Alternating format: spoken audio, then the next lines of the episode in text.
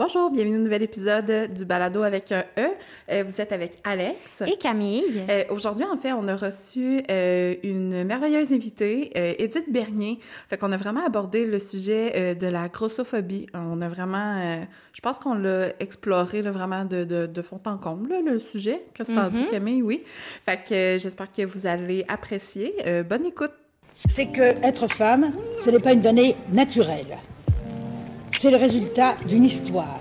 Pas mal de femmes ont envie de dire oui, on peut avoir du plaisir dans la vie, dans le respect, dans le respect de l'intégrité de nos corps. On peut Protégeons, aidons, écoutons, respectons les survivants. C'est la culture du viol. Bonjour Edith, merci beaucoup d'avoir accepté notre invitation.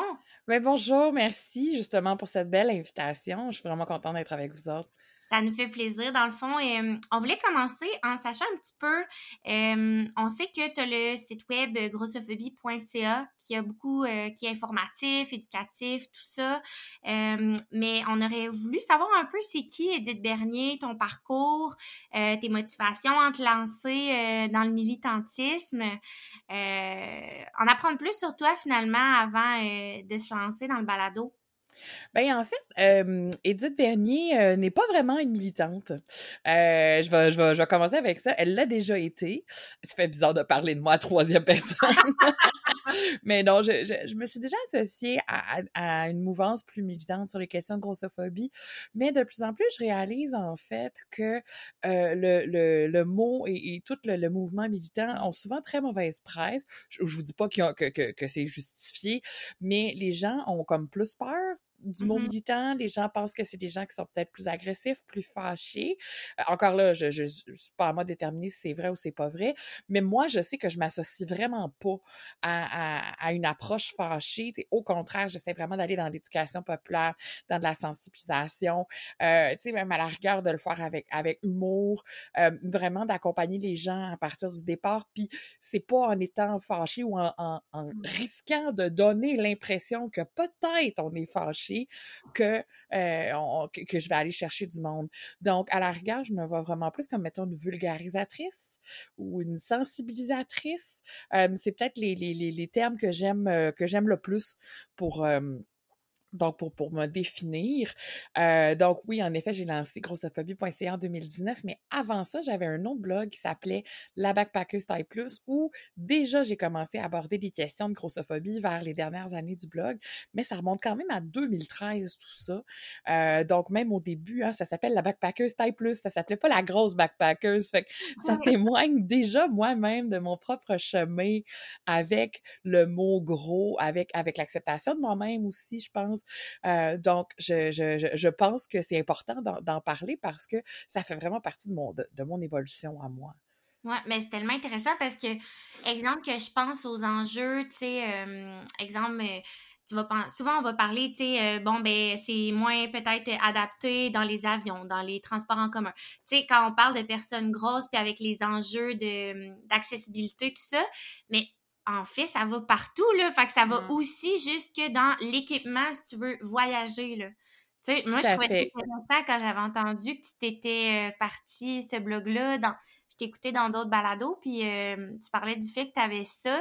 T'avais-tu réussi à rejoindre une communauté euh, avec ce blog-là?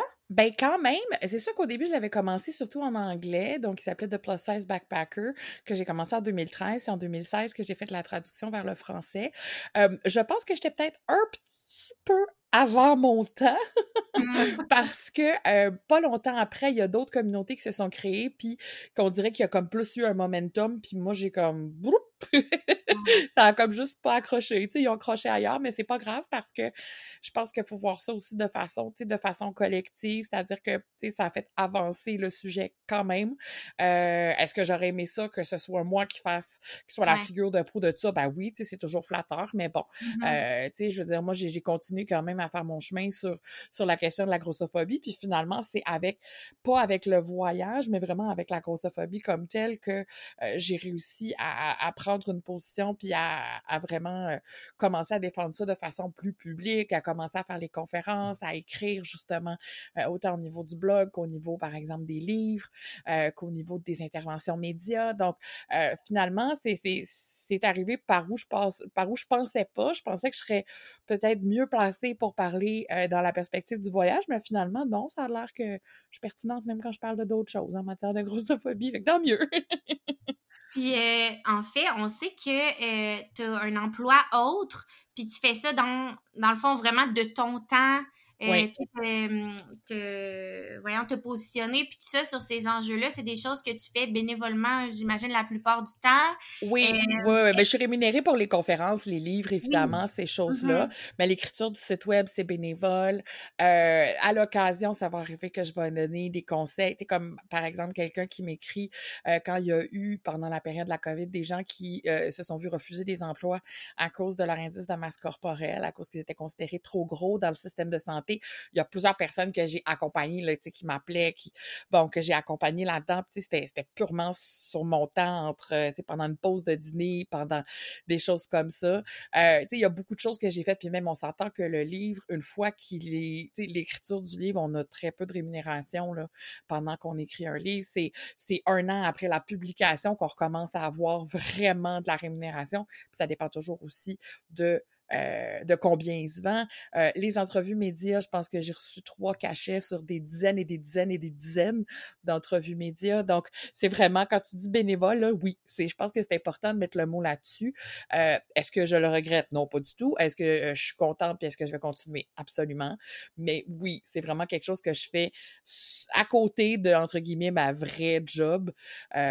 donc, qui, où, où j'ai touché dans les dernières années le médico-légal, la santé publique, la santé communautaire. Donc, tu sais, c'est pas complètement éloigné, mais tu sais, on s'entend que je, je, parle quand même pas de ça au quotidien. Quoique, j'ai quand même fait des conférences sur la grossophobie à ma job. Je suis en train de, en train de les travailler tranquillement. ben c'est ça, on voulait savoir, euh, sans aller dans les détails de ta vie privée, est-ce que ton emploi est en lien avec ça ou pas du tout? Tu sais, c'est comme ben, dans les faits, pas vraiment. Euh, mais comme je disais, mais en ayant travaillé sur des composantes liées à la santé, un peu à la santé publique et tout, euh, j'ai eu la chance quand même de voir c'est quoi les perspectives de certaines institutions par rapport euh, au poids, par rapport à la perception du poids, par rapport à tout ce qui est culture, diet culture et tout ça.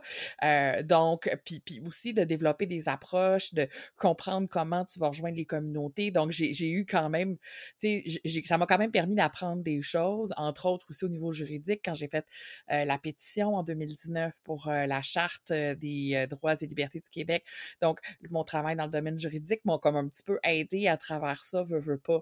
Donc, j'essaye de, tu sais, d'aller de, de, chercher ce qui peut me rendre service, mais en même temps, j'en profite pendant que je, suis dans un emploi, souvent pour faire la sensibilisation à grossophobie. Puis je vous dirais qu'en général, la réaction est quand même assez bonne, euh, même chez les personnes pas grosses, en fait. C'est ça qui, est, qui, mm-hmm. est absolument génial.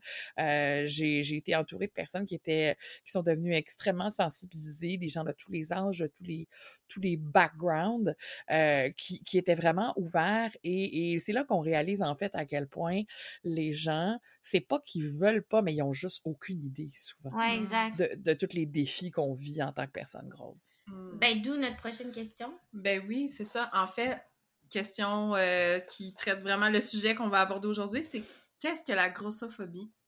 C'est pas la peur des gros. on va régler le dossier. Ben, en fait, ça pourrait être la peur de le devenir, par exemple. Euh, la peur de le devenir, ça peut faire partie de la grossophobie parce qu'en fait, la, définition officielle dans le dictionnaire mm-hmm. Robert, qui l'a ajouté donc au dictionnaire en 2019, c'est l'ensemble des attitudes, des comportements qui discriminent euh, à l'égard des personnes grosses, obèses et en surpoids. Bon, déjà, obèses, en surpoids, c'est des termes, moi, qui ne font pas partie de mon vocabulaire parce que je les trouve très pathologiques très médicalisant. Mais là, je cite la définition, fait que j'ai comme, j'ai comme pas le choix. Puis, des fois, je les utilise aussi ailleurs, mais ça va être souvent pour citer des études ou, mais dites-vous qu'il y a toujours des gros, là, air guillemets, des gros air quotes à toutes les fois que je dis ces mots-là parce que je, je les aime pas vraiment. et, et, donc, euh, la grossophobie, dans les faits, c'est vraiment le fait d'être pris moins au sérieux, d'être moins respecté, euh, que à, à, à demande égale, on ne reçoit pas un service égal. Tu sais, je pense, par exemple, le meilleur exemple, c'est sans doute la, grossophobie médicale. Une personne grosse, une personne pas grosse se présente à, un médecin avec un mal de tête, elles n'auront probablement pas la même réponse ou, ou la même recherche ou la même investigation ou la même, les mêmes références à des spécialistes à cause de leur poids. Elles seront probablement pas traitées de la même façon. Il y a des bonnes chances que la personne grosse se fasse retourner chez elle en se disant, va maigrir, reviens dans six mois, ça va régler ton problème.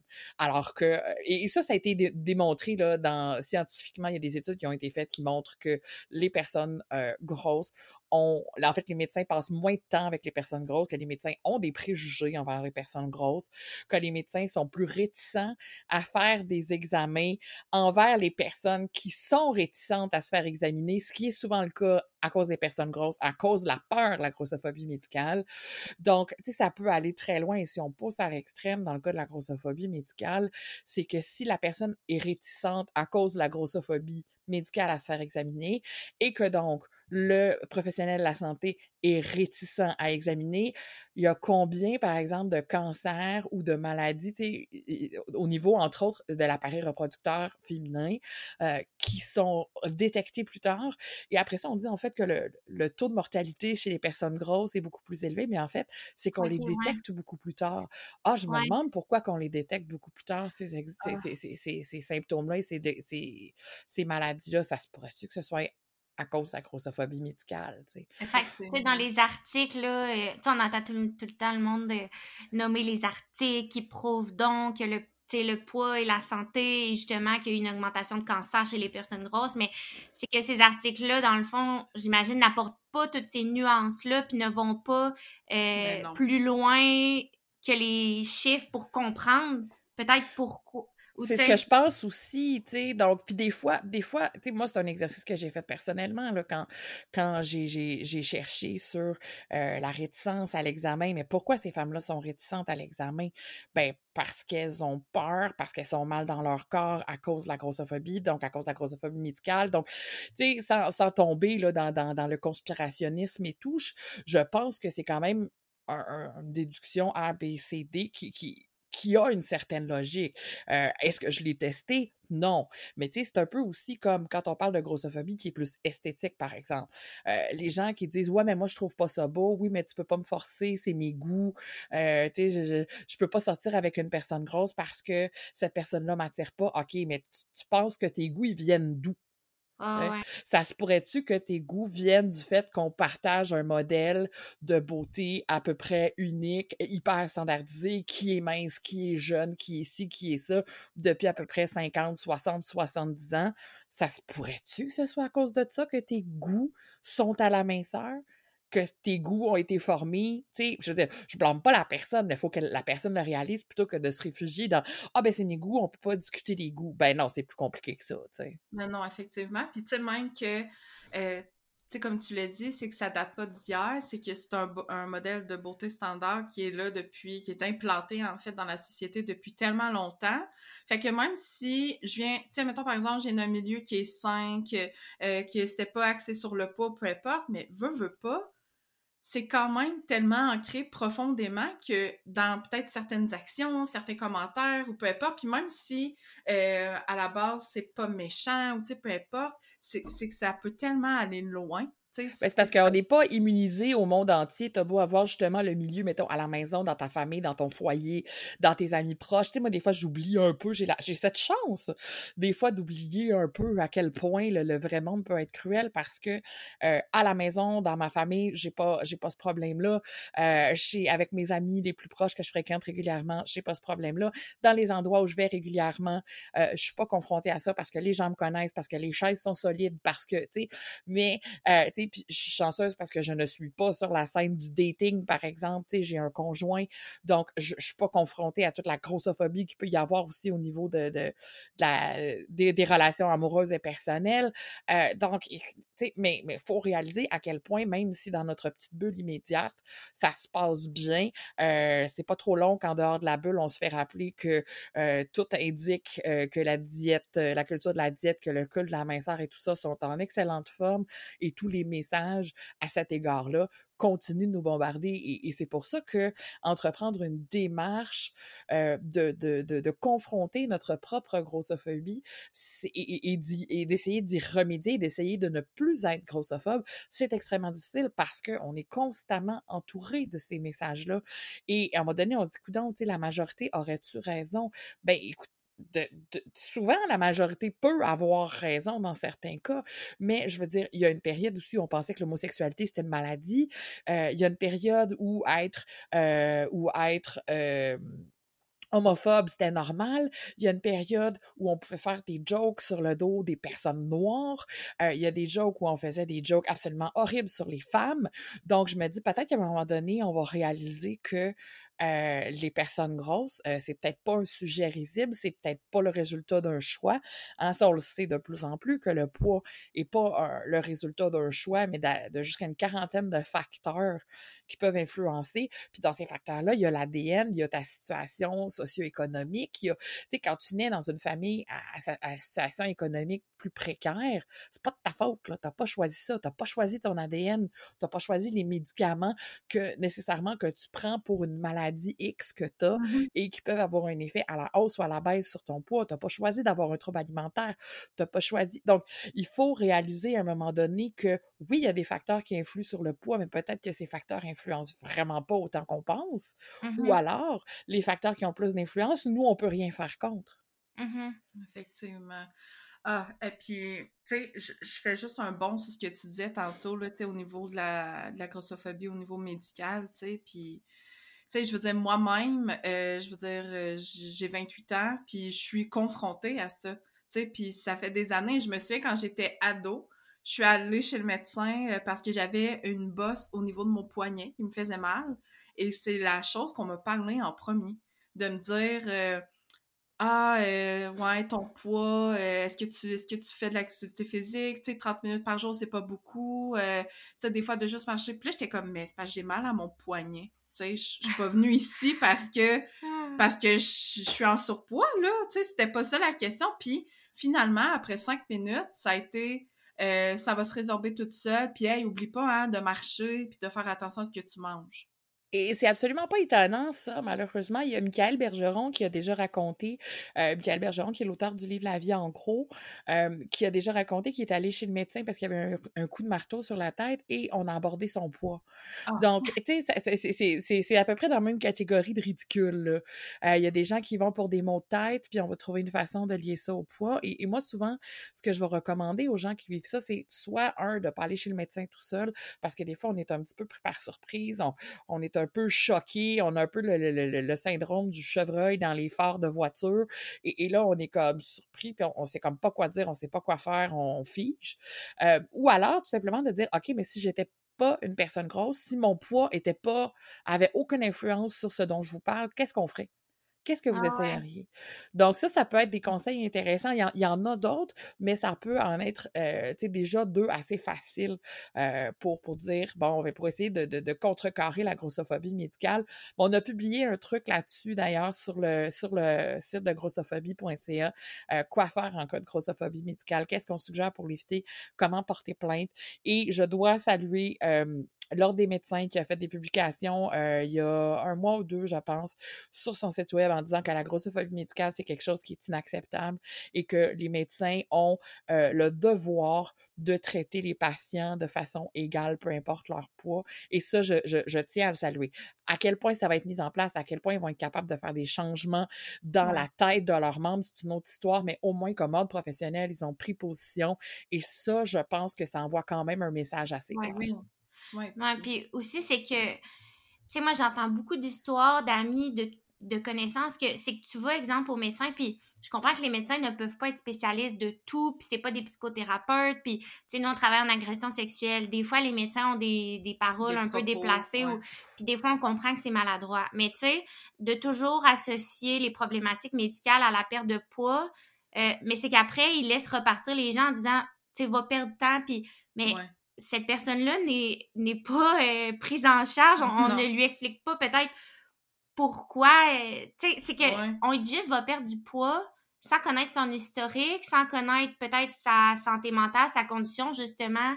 Euh, Fait que c'est que ça laisse encore plus, ça, ça responsabilise la personne à devoir faire tous les changements elle-même alors qu'il y a justement des pressions sociétales, il y a peut-être un trouble alimentaire derrière ça. Il y a... Fait que c'est bien beau de dire va perdre du poids, mais OK, est-ce que c'est possible après de. Oui, mais est-ce que je peux juste être entendue en arrière de mon vrai besoin? Exact.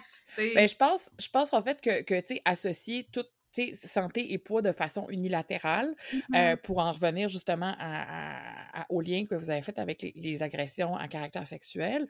Euh, donc, c'est à peu près aussi cave d'associer unilatéralement poids et santé que de dire euh, à une personne qui a vécu une agression sexuelle, ouais, mais c'est à cause de que va t'habiller autrement. Honnêtement, là, c'est aussi grossier, c'est aussi ridicule, c'est aussi méchant, c'est aussi irréfléchi.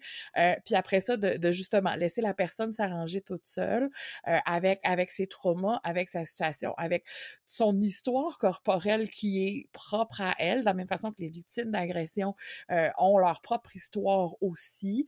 Et donc, euh, c'est, ce qui est un peu niaiseux, c'est qu'on traite toutes les personnes grosses de la, de la même façon, là, je dis toutes, mais entre guillemets, en tout cas, une très grande partie des personnes grosses de façon à peu près semblable, c'est-à-dire qu'on dit perdre du poids, perdre du poids, perdre du poids on, les traite toutes pareil, alors que leurs histoires sont toutes différentes. Puis honnêtement, il y a des façons efficaces de perdre du poids de façon importante à long terme.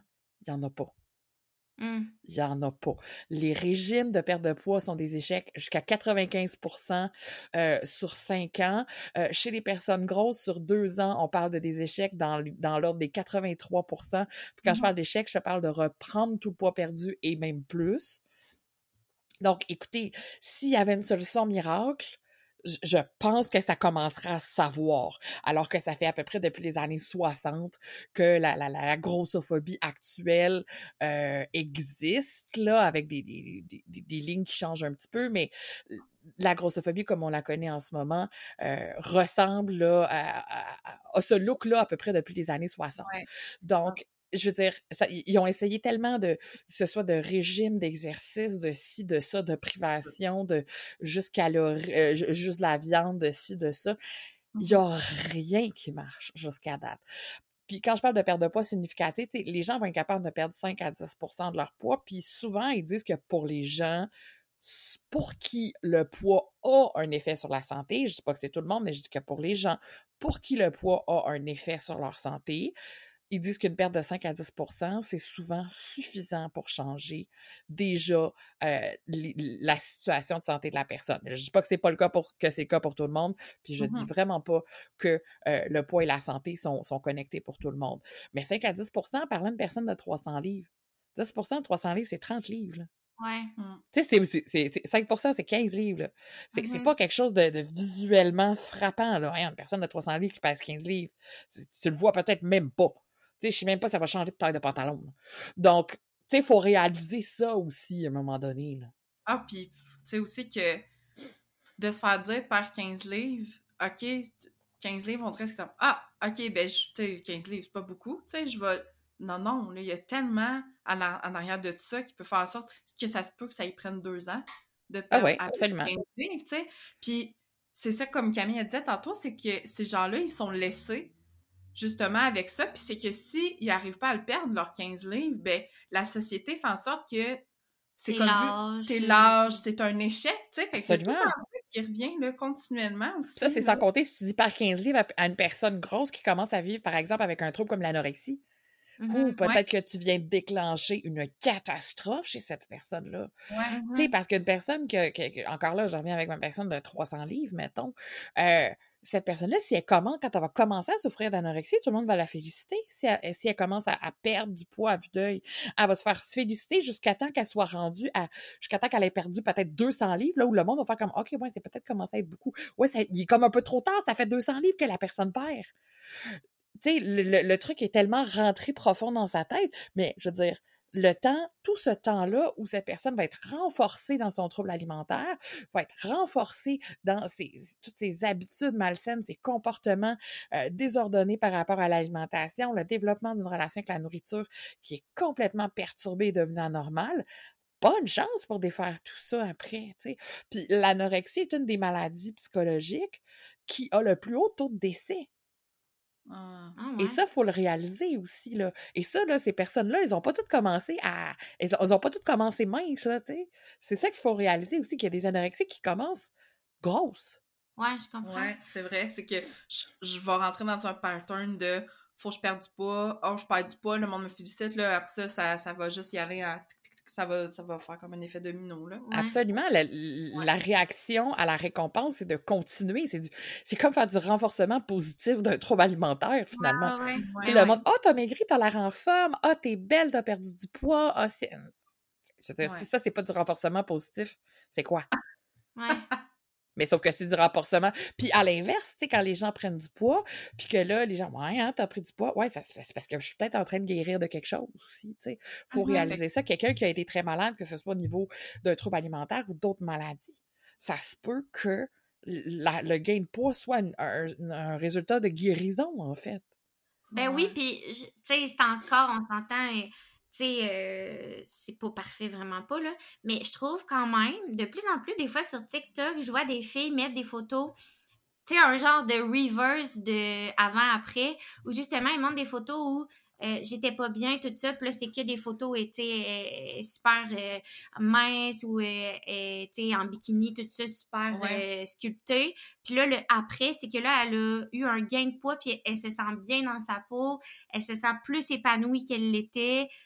Parce que souvent, on voyait les avant-après Ouais, tout le temps associés à une perte de poids, mais le fait est que des fois, c'est pas c'est pas ça non plus, là. Non, puis je pense que c'est important dans, dans tous les cas, peu importe le avant, puis peu importe le après.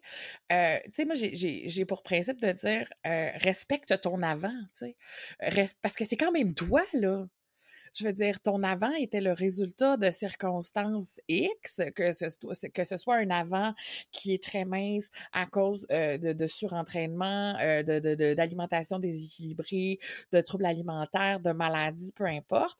Et, ou que ce soit un avant d'une personne qui est grosse, euh, puis qui aurait perdu du poids, bon, de un, une personne grosse qui perd du poids, puis dont on célèbre l'après, c'est très problématique parce que on, on célèbre la perte de poids qui risque de ne pas durer, euh, on célèbre un accomplissement qui est à court terme, on, on- on célèbre la diet culture, le- le- le- on fait du thin praising, bon, tout ça c'est problématique, mais c'est aussi de dire, tu sais, quand on dit arc, regarde ce que j'étais avant, c'est toi, de toi dont tu parles.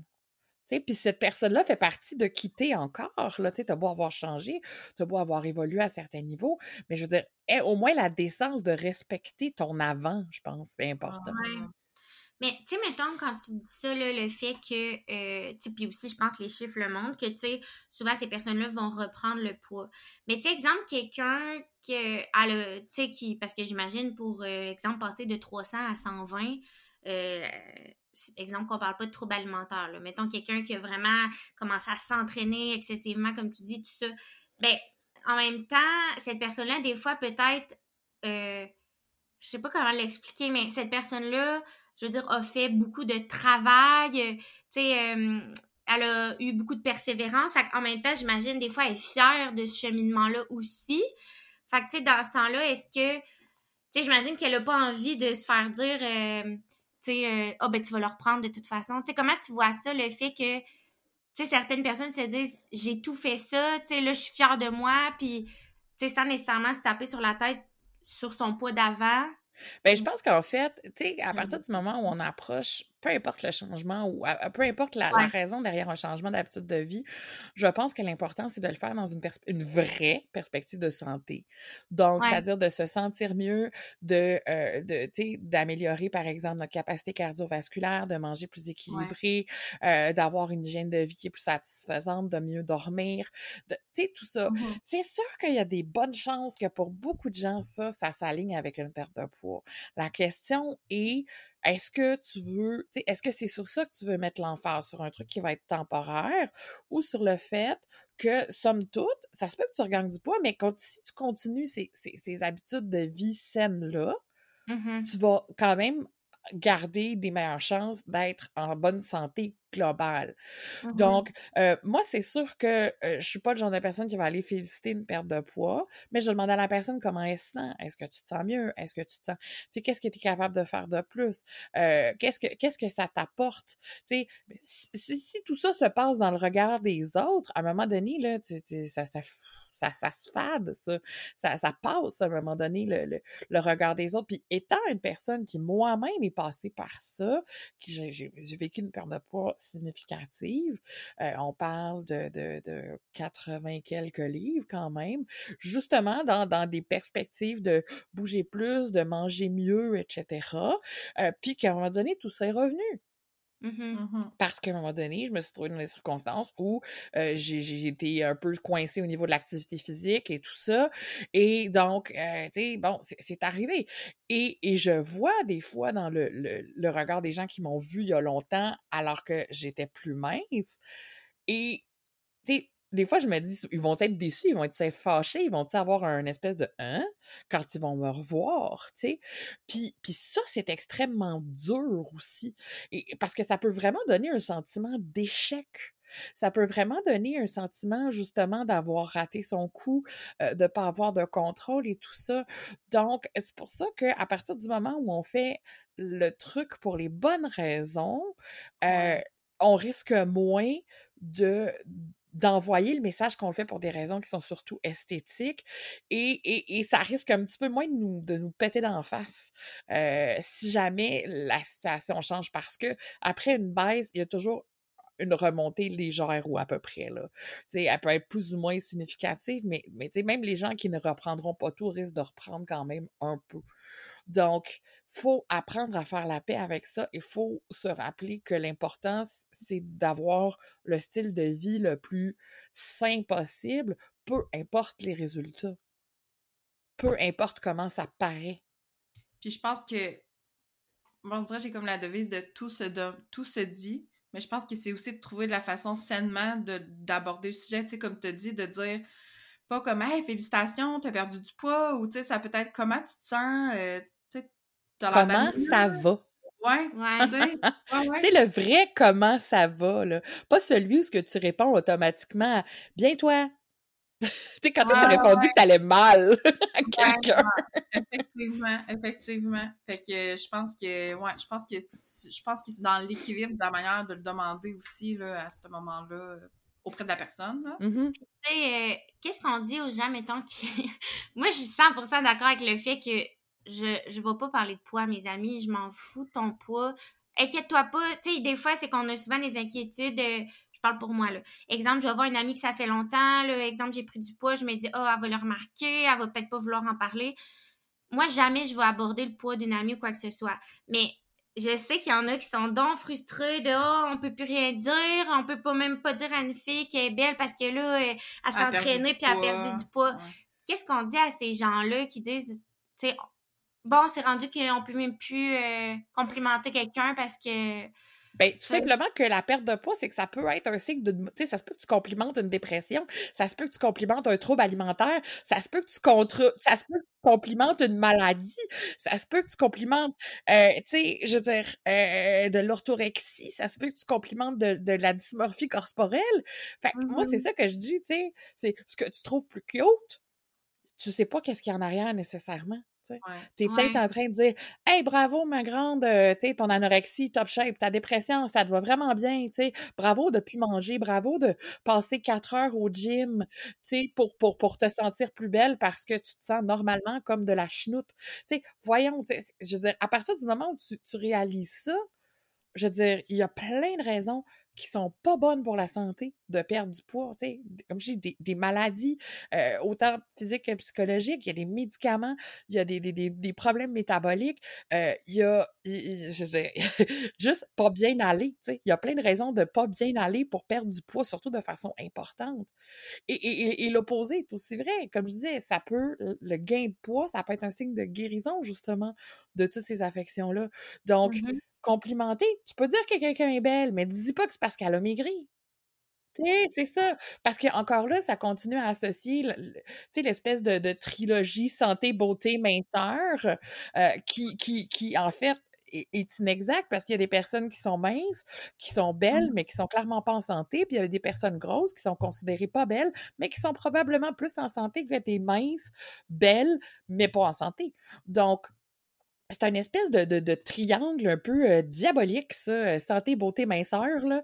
Euh, et c'est extrêmement problématique parce que ça ne, tu sais, faut pas associer ça de façon uniforme. Tu peux être mince, tu peux être belle, puis en santé. Tu peux être grosse, tu peux être belle, puis en santé. Tu peux être mince, laide et en santé. Tu peux être grosse, belle et pas en santé. Tu sais, Ben là, les gardes, tu sais, ça va dans Ah oui, toutes les a- directions, là.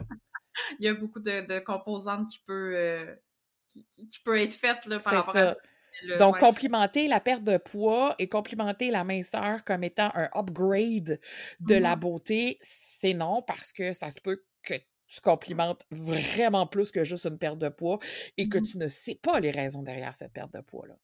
Ben, c'est qu'aussi, mettons, exemple, la personne n'a même pas nécessairement de troubles alimentaires, mais là, elle se fait donc dire qu'elle est belle les moments où elle est, euh, exemple, plus mince ou. Ben, après, c'est que veut, veut pas, ça crée une connexion de. Je suis belle parce que c'est mince. ça. ouais. Ben voilà, ben ça, c'est juste tout simplement de la grossophobie.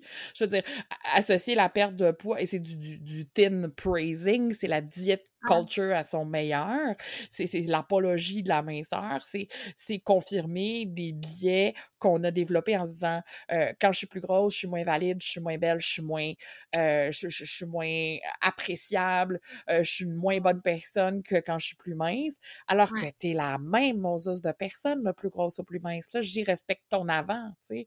Donc, euh, je veux dire, ça se peut fort bien que tu ne sois pas une meilleure personne parce que t'es plus mince, tu sais.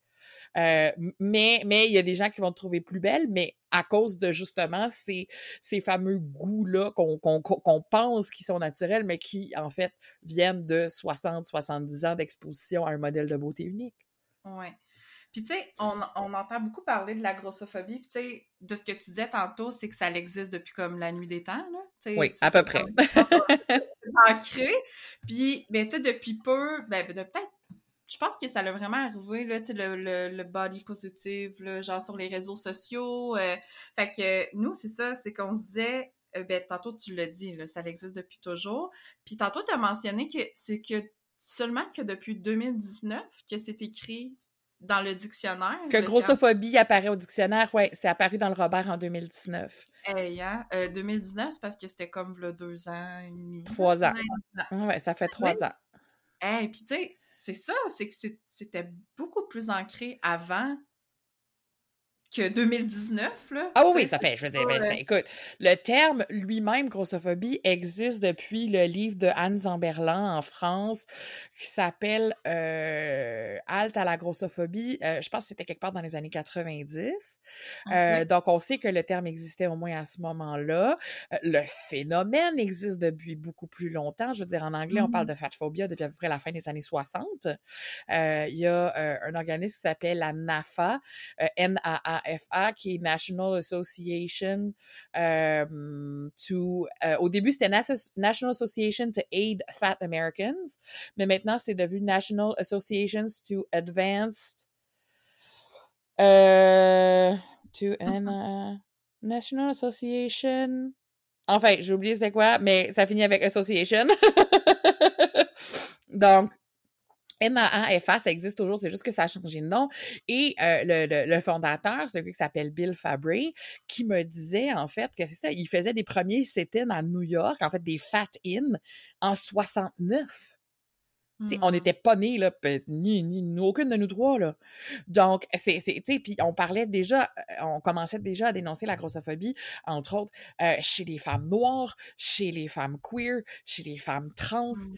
euh, donc, qui ont été des pionnières. Et ce qui est le plus fou, en fait, c'est que les, c'était les personnes, à l'époque, qui étaient visiblement grosses, là, pas juste ce qu'on appelle, entre guillemets, des, des personnes small fat, ou, l'équivalent des mannequins actuels en matière de, de, de taille plus, qui sont en fait très proche du standard de beauté, mais ça, c'est un autre sujet. mais en fait, c'était vraiment les, les, entre guillemets, vraies personnes grosses et vraies personnes discriminées qui euh, ont parti ce mouvement-là. Donc, on parle justement beaucoup les femmes très grosses, les femmes noires, les femmes queer, les femmes trans, euh, sans qui ce mouvement-là n'aurait pas existé. Et maintenant, on est carrément éclipsé du body positive pour faire place à des jeunes femmes blanches, euh, hétérosexuelles, cisgenres, euh, qui sont extrêmement proches euh, du modèle de beauté. je veux dire, tu prends euh, Gisèle Bonchin comme mannequin, euh, tu t'imagines que c'est un petit biscuit en pain d'épices, tu donnes un coup de rouleau à pâte dans toutes les directions pour l'agrandir un peu, puis tu as acheté Graham. Je veux dire, c'est juste, juste un mannequin soufflé, un mannequin standard soufflé. Là. Donc, euh, tu sais, qui ont passé dans une presse un peu, là. Ouais, ouais. Ben voilà, on est inclusif, puis euh, le monde va, pouvoir arrêter de dire qu'on l'est pas. Mais c'est ça, on est inclusif, mais à part du taille 16, 16, 18, ce qui est comme l'équivalent d'un large qui existe dans à peu près tous les magasins du monde. Puis tu sais, ça, c'est un autre problème. On se dit inclusif, on arrête à 2X. C'est parce que du 2X, il y en a à peu près partout, là. Effectivement. Puis des fois, c'est on a un modèle en 3X qui est taillé super carré, qui est comme vraiment pas confortable à porter quand quand on a un corps avec des mmh. hanches ou avec, tu sais, quand on est fait, bon, je vais dire comme une femme, entre guillemets, mais tu sais, j'inclus toutes les, les, expressions, les personnes qui se considèrent comme femmes aussi, là, qui sont d'expression de genre féminine, mais tu sais, je veux dire, le corps, entre guillemets, euh, femme versus le corps des gars qui a moins de hanches et tout, euh, et on n'est pas fait pareil, puis je veux dire, moi, j'aime pas ça, les trucs coupés super droits, tu sais, je veux dire, je trouve pas beau, je me sens pas, je trouve pas ça beau sur moi, j'aime pas ça sur moi, j'aime ça un truc coupé avec des hanches en conséquence, tu sais. Mais oh, on fait un 3X, tu sais, mais, mais, coupé carré ou genre super baggy avec des manches qui m'arrêtent à moitié de l'avant-bras. tu sais, c'est non, non. Non, non, non, s'il vous plaît, là, on peut-tu... Euh, mais après ça, ils se disent, ils se mettent, ils s'auto-congratulent et se mettent des, des labels et des étiquettes body positive. Tu sais, moi, ça me, ça surfait la vague, là. J'ai jamais vu ça de même, là. Je veux dire, c'est, c'est, c'est hallucinant depuis deux, trois ans. Euh, moi, à un moment donné, je commentais toutes les compagnies. Ça se disait féministe, ça se disait, euh, tu sais, super positif euh, pour toutes les femmes. Genre, ouais, toutes les femmes minces, blanches, qui ont les moyens de s'acheter un t-shirt à 70$. Ouais, non, Donc, qui dépasse pas 2X. Fait que, tu sais, depuis tant d'années, il est temps, là, hein? Qu'on peut-tu, s'il vous plaît, euh, faire changer justement cette perception-là? Tu sais, c'est ça, c'est que les gens, tu sais, quand on en parlait, juste nous, là, on était comme Ah, ben, tu sais, on dirait que c'est depuis peu. Non, non, là, je veux dire, euh, depuis peu, je veux dire, j'étais jeune, j'étais déjà confrontée à ça, fait que c'est sûr que ça existait avant. Ben oui, puis je suis plus jeune que toi, je te le confirme, tu as dit ton âge tantôt. Je suis plus vieille que toi, plutôt, pardon. Donc, euh, puis je veux dire, euh, c'était pas mieux, là, ça fait longtemps que ça existe, là. Puis tu sais, ce qui est hallucinant, c'est, tu sais, pour un, dernier mot sur, sur la fameuse inclusivité, c'est qu'il y a des compagnies ou des mouvements ou des gens qui vont se faire faire des t-shirts dans des perspectives d'encourager la diversité corporelle, puis qui vont arrêter à 2X. Mmh. Puis ça, ça arrive en ce moment au Québec. Je nommerai pas de nom, mais ça arrive au Québec en ce moment, pendant qu'on se parle, et ces gens-là ne voient pas le problème. Je je sais même pas s'ils essayent. Est-ce que c'est difficile de trouver plus grand que 2X en t-shirt, tu coupe, entre guillemets, pour femmes? Oui. Mais, tu sais, à un moment donné, fais-le ou fais-le pas. Mais parle-moi pas d'exclusivité puis de diversité corporelle si j'existe pas dans ton range, si je suis même pas proche d'exister dans ton range. Ouais, puis si j'arrive en boutique et que je peux pas trouver un chandail non plus, là. Ouais, parce que, OK, tu commences ta compagnie, t'as pas les moyens de t'étendre à 20 000 tailles, je comprends, mais c'est ça, va pas prétendre, par exemple, que tu l'es. C'est ça. Accepte et mentionne le fait que pour l'instant, c'est pas, pas le cas, que peut-être t'as l'intention qu'éventuellement ça le soit, mais ne crie pas partout que. On est euh, inclusif, on arrête à 2X. C'est parce que c'est trouvable partout, c'est rien de nouveau. Ouais, c'est ça. Puis est-ce que tu peux me faire un rayon aussi dans le magasin aussi, tu sais? Moi, je me suis déjà fait dire est-ce que je peux vous aider? Ah, je viens regarder les jeans. Oui, mais pour les tailles au-dessus, c'est juste en ligne. Ah! Ouais. Ben, juste H&M pour pas le nommer, là. Tu, tu peux-tu juste... euh, J'avais envie de dire toutes les C'est ciel, ça. là. J'étais comme... Ah ben absolument, puis il y a de plus en plus de magasins qui ferment leur section taille plus, puis ou ben non, Ouais. qui les mettent dans un coin, tu sais, on se rappelle le Forever 21 à Montréal, la section taille plus était à, à comme au troisième étage, et devinez quoi? Les, c'est ça, dans le coin sombre caché, pas, tu sais, c'est pas, c'est pas eux autres que tu mets dans la vitrine. là. Puis en plus, les salles d'essayage du troisième étage étaient condamnées, fait qu'il fallait que tu redescendes au sous-sol pour essayer tes vêtements. Tu sais, pourquoi que ça a à, à être une section, que là, toutes les grosses vont aller dans cette section-là, puis on va... Tu sais, Ouais! pourquoi c'est pas juste avec toutes les jeans? De toutes les tailles? Ben, c'est voilà. ça. Tu sais, il faut saluer Old Navy qui a fait ça un peu plus dans certains Ouais. magasins. Est-ce que c'est parfait? Non, parce que dans leurs jeans, toute leur taille, euh, ils ont quand même encore des jeans amincissants avec des poches gainantes puis tout. Fait que, ça, je trouve ça un petit peu contradictoire. Tu sais, aussi, c'est que si tu le fais, fais-le comme du monde, de la même façon Mhm. que arrêter à 2X, c'est pas de la diversité corporelle, mais te dire super body positive en continuant à vendre, tu sais, appelle-le autrement au moins, là, tu sais, mais vends pas le jean sur la perspective que il est amincissant, que ton maillot de bain, il y a un panneau ventral qui, qui, qui affine ou qui, qui, qui, qui, aplatit ou qui, tu sais, regarde, là, s'il vous plaît, là, sois un petit peu conséquent. c'est ça. Puis, tu sais, hey, sérieux, moi, là, je... Tu sais, c'est comme quasiment, parce que c'est ça, c'est le message de la société qui dit que, justement, au niveau de la beauté, ben, quand t'es en surpoids, ben, c'est comme si t'étais pas dans les... Ben, en fait, t'es pas dans les standards. T'es pas dedans. C'est ça, dans la société. Même quand t'es dans un poids que selon l'IMC qui est classé standard, il y a des gens qui sont pas dedans, là. Ben oui, Ben c'est ça. hey, ben, tu Tu on s'entend que l'IMC, c'est un outil super problématique, là. Ça, c'est, ça, Ouais, ça, ça sera pour un, ouais. un autre épisode, là. Mais je veux dire, il y a à peu près comme 1% de la population qui fit dans le standard de beauté, tu sais. on, on a juste, tu sais, nous, on est une équipe de femmes. Tu sais, le Calax, c'est vraiment, c'est des femmes qui travaillent euh, au Calax. Puis, on, on s'est toutes, on a toutes regardé notre IMC, pour justement, comme, parler de, de, au niveau du sujet qu'on traite aujourd'hui. Puis, il y avait personne qui était dit santé, dans son IMC, là. Puis, on a des, personnes qui, qui, pèsent 100 livres, on a des personnes qui pèsent, tu sais, puis il y en a qui sont super athlétiques, il y en a qui sont, tu sais, puis sont comme, ben, même moi, je suis même pas considérée. Ben, l'IMC ne tient pas compte, justement, de la masse musculaire, entre autres. Fait que Laurent Duvernay-Tardif, la, la, la rockstar du football, euh, tu sais, The Rock, Dwayne Johnson, tout ça, sont tous classés à baisse, toute la gang, techniquement. Dis-moi que ces gars-là, c'est c'est pas, tu sais, je veux dire, c'est c'est absolument ridicule. là. Je veux dire, regarde, regarde des haltérophiles. Moi, une de mes meilleures, là, en ce moment, c'est Sarah Robles, c'est une américaine. Euh, elle, est, elle est absolument fantastique. J'invite les gens à la suivre sur Instagram. Elle, elle, elle est très drôle, en plus. Euh, Mhm. et, et vraiment, vraiment hyper sympathique. Et elle, elle, je veux dire, elle fait de l'haltérophilie. OK, elle s'entraîne, elle a des entraîneurs, elle a des nutritionnistes, elle a, euh, tu sais, des kinésiologues, elle est super bien entourée. La fille est allée aux Olympiques trois fois, elle a gagné deux médailles sur trois Olympiques. Puis il y a encore du monde qui vont dire, elle est grosse, fait qu'elle est pas en santé. Voyons Ah. donc! Là, c'est comme... Non, Tu sais, je veux dire, c'est la preuve même que justement, tu peux être grosse, tu peux être active, puis être en santé, puis être justement, puis être grosse malgré tout ça, malgré probablement les meilleures habitudes de vie imaginables, Oui, oui. t'es grosse pareil. Ah non, ça pas. Je, je- je suis juste allée chez le. je- moi, euh, je- j'essaie de j'essaie de, de concevoir un enfant depuis une, une couple d'années, tu sais. Puis, tu sais, c'est- je me suis fait dire par mon ma médecin que ben là, fallait que je bouge plus parce qu'il faut que je perde du poids. J'étais comme ben j'étais comme ben tu sais, je vais je vais au gym, mais t'es comme mais ça sert à rien d'aller au gym. Les gyms c'est pour les gens qui veulent s'entretenir. C'est pas pour les gens qui veulent perdre du poids.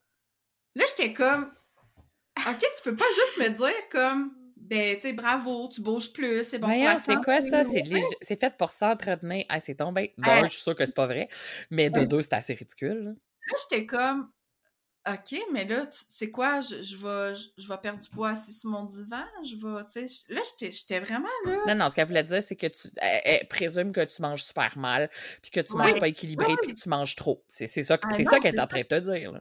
J'étais comme, ben voyons, je vais au gym, euh, je, fais du sport, je fais partie d'une équipe sportive, euh, je, m'alimente quand même bien, euh, je, tu sais, puis en tout cas, tu sais, j'ai un équilibre, tu sais, je veux dire, je me prive pas, puis je suis pas dans...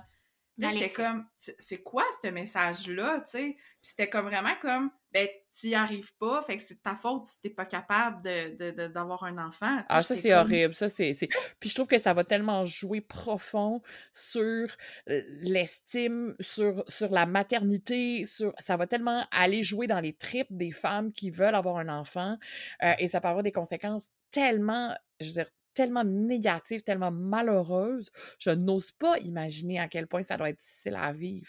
Ben oui, puis tu sais, j'en avais parlé justement avec mon médecin de famille, qui est un homme quand même assez âgé, puis là, j'étais comme, bon, là, je vais-tu me faire ramasser encore dans le coin, tu sais, je vais-tu me faire dire, ben oui, perd du poids, ou tu sais, peu importe? Puis finalement, tellement positif, là, le, le, le, docteur, il était comme, ben voyons, comme si, si, si ça serait si facile, tu l'aurais déjà fait, là, tu sais, là, à un moment donné, on peut-tu, euh, c'est parce qu'ils comprennent pas qu'il y a d'autres choses en arrière, là, tu sais, il était comme vraiment dans, non, là, tu sais... Ben, ils veulent pas aller pousser plus loin, c'est comme... Bien, souvent, c'est parce qu'en matière de poids puis de fertilité, souvent, euh, à passer un certain IMC, euh, écoute, il y, a une dame qui racontait à la radio l'autre fois qu'elle disait qu'elle est arrivée en clinique de fertilité. Le médecin lui a serré la main, il a dit Madame, vous n'avez pas besoin de traitement de, fertilité, vous avez besoin d'une chirurgie bariatrique. Première rencontre, bang. Donc, tu sais, ça peut être violent comme ça, puis c'est pour ça que je dis, tu sais, les gens réalisent pas à quel point ça peut être dommageable pour les personnes qui vivent ça. C'est complètement hallucinant. et se faire nier ce, ce, ce, désir-là et se faire dire que non, toi, t'es trop grosse pour ça. Je veux dire, c'est ah, tellement injuste.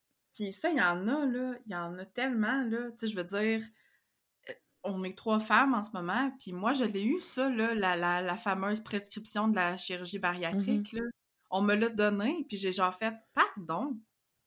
Non. » Tu sais, puis suis sortie de là en pleurant, là. J'étais ben, comme, non, là. J'étais comme, c'est et surtout qu'on est, on est assez mal informé, en fait, sur la chirurgie bariatrique. Ça, c'est un autre problème. Euh, moi, quand je fais mes conférences, j'en parle et euh, j'explique, entre autres, que de plus en plus, bon, déjà au Québec, on a un 40 En 2016, on avait un 40 d'échecs de la fameuse chirurgie bariatrique. Tout, tout type de chirurgie confondue, parce qu'il y, y a, des différentes versions, en fait, de la, chirurgie. Et, euh, et, il y a un type de chirurgie en particulier qui s'appelle la dérivation roux en Y. Et ce type-là, on réalise, en fait, que dans les années qui suivent la chirurgie, des fois même plusieurs années plus tard, les gens développent, euh, ont un taux d'addiction beaucoup plus élevé que la, la, moyenne, euh, que les gens ont des problèmes de santé psychologique, développent de la dépression, des mmh d'automutilation, un taux de suicide de tentative qui peut aller jusqu'à 50% plus élevé que dans la population normale non grosse.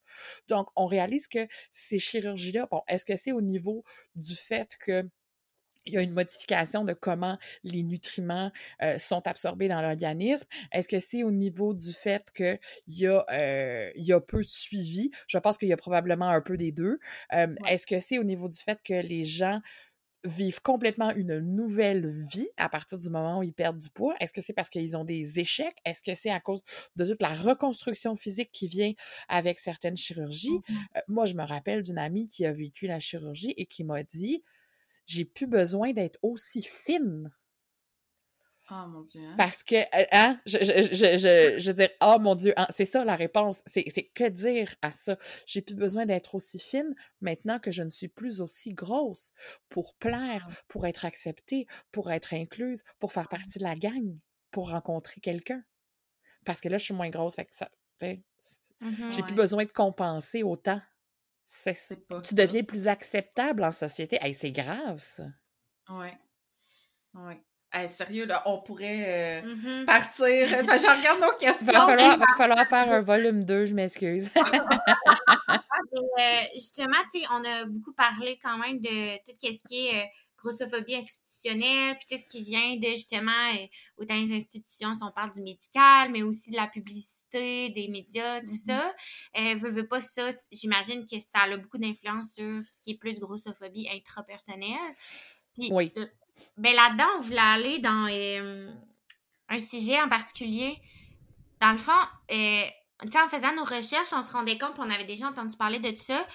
comment tu trouves ça, toi, justement, la fétichisation puis l'objectification des corps de femmes grosses, tu sais, où on va dire qu'une femme grosse n'a pas de vie sexuelle, puis, mm. tu sais, veut, veut pas, nous, on, est en, violence sexuelle, fait qu'on on a tout le temps comme une petite pensée en lien avec la sexualité, puis ben la vie sexuelle, tout ça. Mais c'est quelque chose qui existe, le fait de dire euh, moi je me à soir je me pogne euh, lequel va se pogner une grosse. J'avais vu qu'il y avait un terme pour Le hugging, ouais, ça s'appelle le hugging, ouais. Ben oui, ça c'est une réalité. Puis il y avait même une pub de, de, de très mauvais goût qui avait été faite par euh, la brasserie Archibald, qui c'était pour vendre, c'était pour vendre en fait le, le, format, les, bières gros format, c'était tape-toi une grosse. Donc euh, c'était une pub qui avait été faite dans le sens de, tu sais, je veux dire, c'est pas dans, quand on parle de tape-toi une grosse là, on parle pas d'une poutine, là, on s'entend là, je veux dire c'est vraiment de l'objectification, c'est vraiment, euh, je veux dire, ça, ça, ça rend la femme grosse tellement indigne, tellement euh, dépersonnalisée, euh, tellement inhumaine, ça la déshumanise complètement. puis tu sais, il y a des gens aussi qui vont avoir des fétiches au niveau, tu sais, plus justement plus sexuel, donc qui vont aimer juste les corps gros de la même façon qu'il y en a qui vont aimer, mettons, juste les personnes qui ont les cheveux roux ou qui vont aimer, tu sais, bon, différents. Ça, c'est une autre histoire. Puis tu sais, de, de, présumer, par exemple, souvent ils vont penser que les personnes grosses sont des personnes qui ont plus d'appétit sexuel, tu sais, c'est parce qu'on mange, puis là, c'est tout ah. standard super ah. etc., etc., tu sais. Donc, je veux dire, il y a tellement de clichés. Euh, ils vont dire, ah, elle est désespérée, fait qu'elle va tout faire. Euh, donc, euh, oui, c'est ça, elle va, se laisser marcher dessus, on va faire ce qu'on veut avec. donc, tu sais, c'est extrêmement perturbant parce que malheureusement, c'est des choses qui sont en place, c'est des choses qui existent. Et tout ça émane de la grossophobie parce que le fait que justement, le fameux triangle santé, beauté, minceur, donc là, dans ce cas-ci, ça serait beauté, est, à l'autre bout du spectre par rapport au fait d'être une personne grosse et par rapport au fait qu'on se fait rentrer dans le crâne depuis 60, 70 ans les mêmes idéaux de beauté et donc forcément les autres qui sont en dehors de ça se retrouvent comme des, des, des, des vieux cotons. Donc, euh, donc on n'est pas acceptable. Puis même une personne qui n'aurait pas de problème à, avoir une relation intime ou à avoir une, une relation amoureuse avec une personne grosse, souvent ne le fera pas par honte d'être vu avec, euh, ah par honte, de, par être gêné de, le présenter à ses, à ses, amis, à sa famille, euh, de, de, se présenter au party de Noël avec. Euh, donc, tu sais, même, même quand toi, tu n'as pas de problème avec ça, la société t'envoie tellement le message que c'est problématique que tu vas nier tu vas te nier des de fréquenter des personnes juste à cause de ce que ça peut avoir l'air. Donc, euh, c'est extrêmement problématique. Il y a même une étude qui avait été faite aux États-Unis où euh, les gens classaient en fait des, des, potentiels partenaires de relations romantiques et euh, relations amoureuses et les personnes qui avaient commis des crimes se classaient mieux que les personnes classées obèses comme potentiels partenaires. Genre, t'aurais mis des pédophiles qui les auraient mis avant. Là. Ben là, je, je sais pas quel type de crime ils ont parlé, mais tu sais, il y avait, il y avait des personnes qui avaient un passé criminel, puis il y avait des personnes considérées obèses, entre guillemets, et les personnes qui avaient commis des crimes. Même, même si c'est un, un, crime euh, white collar, tu sais, qu'on dit, là. Je veux dire, il y a quand même une intention criminelle en quelque part, là. Je veux dire, ça parle sur la personne, là, justement. Vous, vous, connaissez toute la composante criminelle aussi. Puis, il y a une autre composante aussi qui me fait peur, c'est bon, on a vu le MeToo qui vient d'avoir cinq ans. souvent, j'ai peur qu'on on ne prenne pas au sérieux les réclamations des femmes grosses, justement en matière de violence, d'agression sexuelle. Parce que je me rappelle, il y a plusieurs années, il y avait le chanteur Usher qui avait été, qui avait trois femmes qui étaient, qui s'étaient présentées, qui avaient dit on a eu des relations sexuelles avec lui, il nous a passé une infection transmise sexuellement. Et les deux premières étaient minces et assez dans les standards, et la troisième était grosse, et tout le monde a mis en question le témoignage de la femme grosse en disant voyons, c'est Usher, il peut, il peut avoir des relations sexuelles avec qui, avec qui il veut. Qu'est-ce qu'il aurait fait avec elle? Et donc, justement, la notion de qui voudrait agresser cette personne-là, moi, ça, ça me fait capoter parce que j'ai peur qu'il y ait des personnes qui ont qui, qui, sont grosses, qui ont vécu des agressions, qui Mmh euh, ne croient pas pouvoir être prises au sérieux et, et donc qui n'iront pas dénoncer, alors qu'on sait déjà que c'est extrêmement difficile de dénoncer une agression et d'entamer les démarches. Si en plus la stigmatisation liée à la grossophobie puis au fait de ne pas être cru, euh, moi, ça, ça me, ça me terrifie, en fait, comme idée. Oui, tout à fait. Oui, effectivement. Puis, tu sais, il y a aussi tellement l'idée, là, de, on dirait l'idée ancrée, là, qu'une personne grosse veut absolument maigrir, tu sais. Ah ouais, absolument. Ça, c'est vrai. Oui, ils peuvent pas comprendre que une personne qui est dit grosse veut juste pas maigrir puis elle est juste bien comme qu'elle est, tu sais. Ben, c'est parce qu'en fait, c'est difficile d'être bien comme t'es quand t'es une personne grosse, justement à cause de tous les messages. Ouais. On m'a Ouais. déjà demandé est-ce que tu pensais, je me rappelle dans une émission télé, on m'avait demandé si je me si je pensais que je serais mieux ou que je serais plus belle si j'étais plus mince. Puis ma réponse a été c'est clair que ma vie serait moins compliquée. Ouais, c'est Ouais, ça. c'est ça. Je pense que c'est ça. surtout ça, en fait, qui peut amener beaucoup, tu sais, moins compliqué à différents niveaux, moins compliqué d'entrer en relation de couple, moins compliqué de trouver un emploi, moins compliqué d'aller chez le médecin, moins compliqué de vivre des traitements de fertilité, moins compliqué euh, d'aller au restaurant parce que les chaises sont boltées à terre, moins compliqué de tu sais, de prendre l'avion, moins compliqué de magasiner des vêtements, moins compliqué. Voulez-vous que je continue? tu sais? Donc, c'est ça. Tout ça mis ensemble, sérieusement, je, peux comprendre que ça, le désir de vivre moins de complications, peut être un facteur. C'est vraiment plate parce qu'il faut réaliser que au Canada, en ce moment, si on considère les personnes que euh, l'IMC classe soit en guillemets en surpoids ou en obésité, on parle de plus que les deux tiers de la population. On parle d'à peu près 68 au Ben, Canada. ça. Ben, je m'étais noté, là, mettons, en 2013-2014 au Québec, c'était plus de la moitié de la population de 18 ans et plus qui avait un surpoids. Fait que 52,2 Voilà. Là, tu as plein d'autres. euh, T'as statistiques. 52,2% des gens dont la vie peut être plus ou moins compliquée. Puis, tu sais, plus tu deviens gros, plus ta vie devient compliquée, évidemment. Puis, les gens me demandent souvent, mais à partir de quel moment tu considères qu'une personne est grosse? Ben, je dis, ça dépend toujours de, de son niveau de contrainte, de son niveau d'oppression. Tu. Parce que euh, c'est- une personne, puis, puis même de, de où elle vit géographiquement, euh, je dirais en France, tu deviens grosse plus vite qu'au Québec, par exemple. Ouais. Tu sais, mais au Québec, tu deviens, je pense, grosse plus vite qu'aux États-Unis. Donc, tu sais, c'est parce qu'aux États-Unis, tu as plus de choix. Aux États-Unis, il y a un petit, des installations, des fois, sont un petit peu mieux. Euh, dépendant d'où ce que tu peut-être que les gens vont être un petit peu moins payés. Euh, Encore là, tu sais, tout- ça dépend. là. Mais en France, euh, je veux dire, le taille plus commence comme à large, à l'équivalent de large ici. Ouais, non. Puis aux. États-Unis, c'est qu'ils ont trouvé même des avantages économiques à encourager, euh, tu sais, justement, la. la, la- ben, je sais que. Je sais que t'aimes pas ce terme-là, mais la malbouffe. Tu sais, dans le sens que des- derrière ça se cachent même des fois des. Des, des gens, des gains économiques de. Tu sais, c'est comme. Ben, c'est drôle, drôle que tu parles de gains économiques parce que je parle de grossophobie conspirationniste dans mon livre, puis il y a déjà des gens qui pensaient, euh, qui ont écrit en dessous d'un reportage auquel on était plusieurs à avoir participé. Ils avaient écrit le commentaire sur Facebook qu'on était sponsorisé, qu'on était commandité par le lobby du sucre et, et de la restauration rapide et tout ça. Je suis comme, ces gens-là font tellement d'argent. Si, si j'étais sponsorisé par eux, j'aimerais ça le savoir. parce que j'aurais pas deux jobs. Il y a ça aussi de, de se dire que dans d'autres, à d'autres places, mettons, dans le monde, le fait d'être en, le fait d'être grosse, c'est pas mal vu, c'est pas, euh, il y, a pas tout l'aspect négatif autour de ça. Non, c'est vu de façon on- beaucoup plus neutre, tu sais. Je veux dire, on- c'est sans, ça. sans- sans tomber dans les endroits où, où- où l'extrême, l'autre extrême est encouragé, tu sais, que je veux dire, dans, dans, dans certaines régions reculées, par exemple, en dehors des grandes villes, euh, tu sais, je pense au, au, au tréfonds de la Mauritanie où il y a des fat camps où ils font engraisser les filles pour mieux les marier, tu sais, mais je veux dire, Oh elles se font gaver comme des oies, c'est absolument dégueulasse. Ça, c'est Ah, aussi non. toxique tant qu'à moi. Ben Mais oui. il y a, tu sais, il y a des pays où moi, j'arrive, je me promène, puis j'en ai pas de problème. Tu je suis allée passer, par exemple, une semaine récemment au Mexique.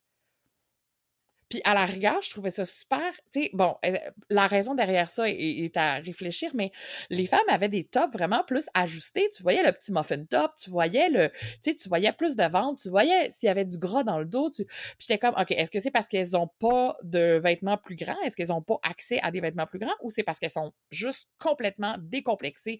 Et moi, en rigueur, moi j'avais l'air de celle qui s'habille baggy là, là-bas. Tu sais, c'est sûr que je m'habille pas particulièrement ajustée de nature. Là, j'ai j'ai toujours aimé m'habiller en en lousse. là. Mais je veux dire, là-bas, j'étais comme, mais c'est donc ben nice de Ouais. voir des femmes qui vont dans la rue au quotidien, qu'on Mm. voit leur ventre, qu'on voit leur bourrelet, puis qui sont comme pas toujours en train de se tirer sur le top pour descendre leur t-shirt. Puis, tu sais, moi, j'ai trouvé ça reposant de pas sentir cette pression constante-là, en fait. Puis même dans d'autres pays où la population n'est pas nécessairement plus grosse, mais que, tu sais, bon, c'est sûr parce qu'à l'extrême, quand tu, quand tu deviens un objet de curiosité, tu sais, comme dans certains pays d'Asie, par exemple, ça, ça- ça peut devenir un petit peu gossant, mais, euh, tu sais, moi, j'étais allée au Pérou, puis c'était euh, c'était pas un sujet de conversation. Euh, au Mexique, je suis allée dans deux régions différentes du Mexique, puis c'était c'était euh, sans... Il se passait rien à cause de ma grosseur, tu sais. C'est- c'est- c'est- Mm. C'était un non-sujet. Mhm. On parlait, tu sais, on, on voit vraiment la personne. Ben oui, mais en fait, on voit surtout pas sa grosseur, puis on se filtre surtout pas à l'avance avant même qu'elle ait ouvert la bouche avec un filtre négatif parce que cette personne-là est grosse. Ah, elle doit être ci, ah, elle doit être ça, tu sais. Non. Mais Ouais. qu'est-ce que le monde a tant à- Je comprends que la grosseur ou la minceur, peu importe le, ben, le poids, c'est quelque chose qu'on voit dans la vie. C'est dans ta face, là. Peu importe si tu veux le voir ou pas. Mm. Tu regardes quelqu'un, tu, tu vois sa, Ouais, oui. Tu peux pas te cacher de ton poids, en effet. ça. Mais qu'est-ce que ça fait d'avoir ta- une opinion là-dessus ou de... C'est comme... Qu'est-ce que ça fait, toi, dans ta vie, que la fille en avant apporte un petit chandail ça qu'on y voit le, hein, le bas du ventre, là, Ben, c'est parce que ça, c'est des restants de culture judéo-chrétienne, puritaine, tu sais, où le fait d'être gros était associé à, à être à la luxure, autrement dit, à, à être Mhm. à être une guidoune, disons-le, tu sais, être une courailleuse qui était qui est toujours extrêmement mal vue quand on est une personne, surtout quand on est une femme qui a une vie sexuelle qui est plus active. Euh, je veux dire, puis, puis, puis c'est un double standard avec les hommes, mais je veux dire, c'était associé à, justement à la gourmandise, évidemment, qui est un méchant péché capital. On est, et voilà, on en a deux. Euh, c'était associé à l'envie, euh, c'était associé à- à un manque de contrôle, c'était associé à tellement de choses finalement négatives, alors que la femme idéale était une femme mince, retenue, couverte, silencieuse, contrôlée, soumise, en contrôle d'elle-même et de ses émotions, euh, etc. Euh, une femme grosse, et particulièrement aux États-Unis, entre autres, euh, une femme grosse et noire, et c'est pour ça que les femmes sont encore plus victimes de grossophobie. Ça, représentait le diable en personne à l'époque. Et il y a un excellent livre d'ailleurs sur la question qui s'appelle Fearing the Black Body, euh, donc qui existe juste en anglais malheureusement, mais qui est extrêmement intéressant en fait, et où on parle des, euh, dans le fond, que le, le racisme est à la base et vraiment dans les racines de la grossophobie euh, en Occident, du moins en Amérique du Nord. Ouais. Ah, c'est intéressant. Ouais, tu l'as marqué? Ouais. Ouais. Edith, on a la question à 1000 dollars. Ouais, mais là, si je réponds, je gagne-tu 1000 piastres?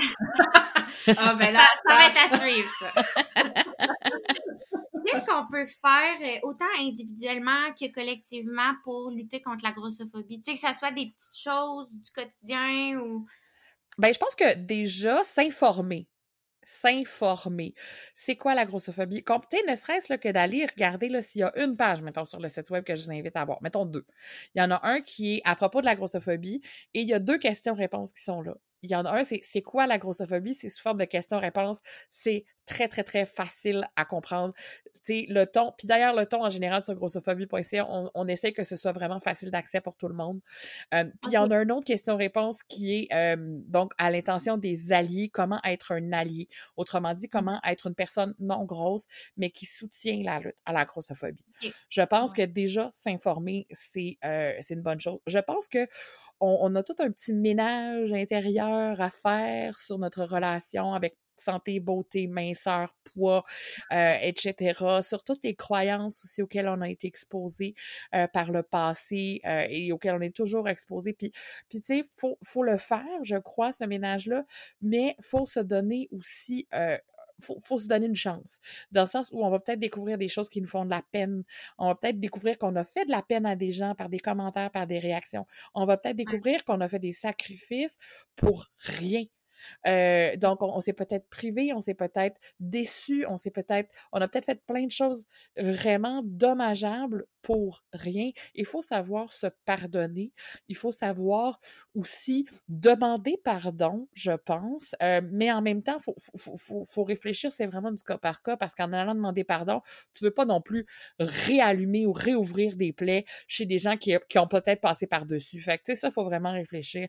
Puis je pense aussi que à partir du moment où on a entamé ce, ménage-là, oui, tu tombes sur euh, des, des, des, spots avec des araignées, puis des, toiles, puis de la poussière, puis des planches pourries, puis ça craque, puis c'est sombre, puis tu mets la main dans des choses un peu comme dans Fort Boyard, que tu es comme « ça va être quoi? » Mais je, je pense qu'il faut se donner le temps de le faire et il faut le maintenir parce qu'on est mmh. justement tellement tout le temps exposé à des messages qui sont pro-minceur, qui sont pro-perte de poids, qui sont anti-personne grosse, que c'est très, très, très facile de, de défaire ce ménage-là.